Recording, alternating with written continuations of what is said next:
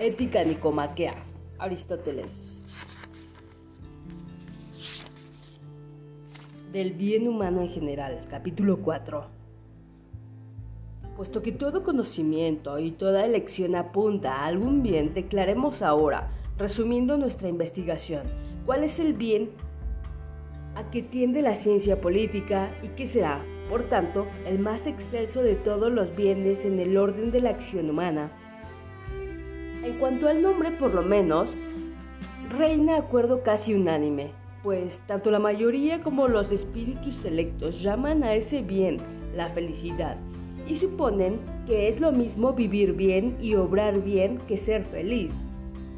Pero la esencia de la felicidad es cuestión disputada y no la explica del mismo modo el vulgo y los doctos.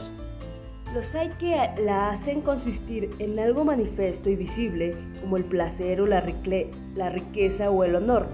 Otros, en cambio, dicen otra cosa, y aún se da frecuentemente el caso de que el mismo individuo mude de opinión según su estado, y así, si adolece, dirá que el bien supremo es la salud y la riqueza si se halla en la inopia.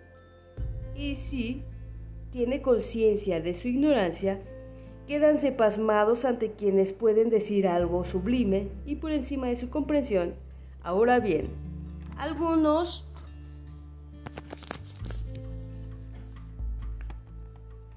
llegando a pensar que además de la multitud de bienes particulares existe otro bien en sí, el cual es la causa de la bondad de todos los demás bienes, Proceder al examen de todas esas opiniones será una ocupación por demás inútil. Bastará con atender a las que más preponderan o que parezcan tener cierto color de la razón. No se nos pase por alto, sin embargo, el hecho de que los razonamientos difieran según que se parta de los primeros principios o que se tienda a ellos como el término final.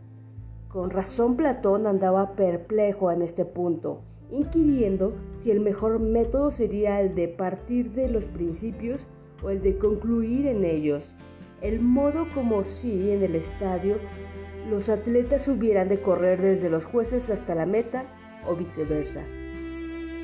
Sea de ello lo que fuere, lo incuestionable es que es preciso comenzar partiendo de lo ya conocido, pero lo conocido o lo conocible tiene un doble sentido. Con relación a nosotros, una cosa, en tanto que otra absolutamente, y siendo así, habrá que comenzar tal vez por lo más conocible relativamente a nosotros. Esta es la razón por la cual es menester que haya sido educado en sus hábitos morales.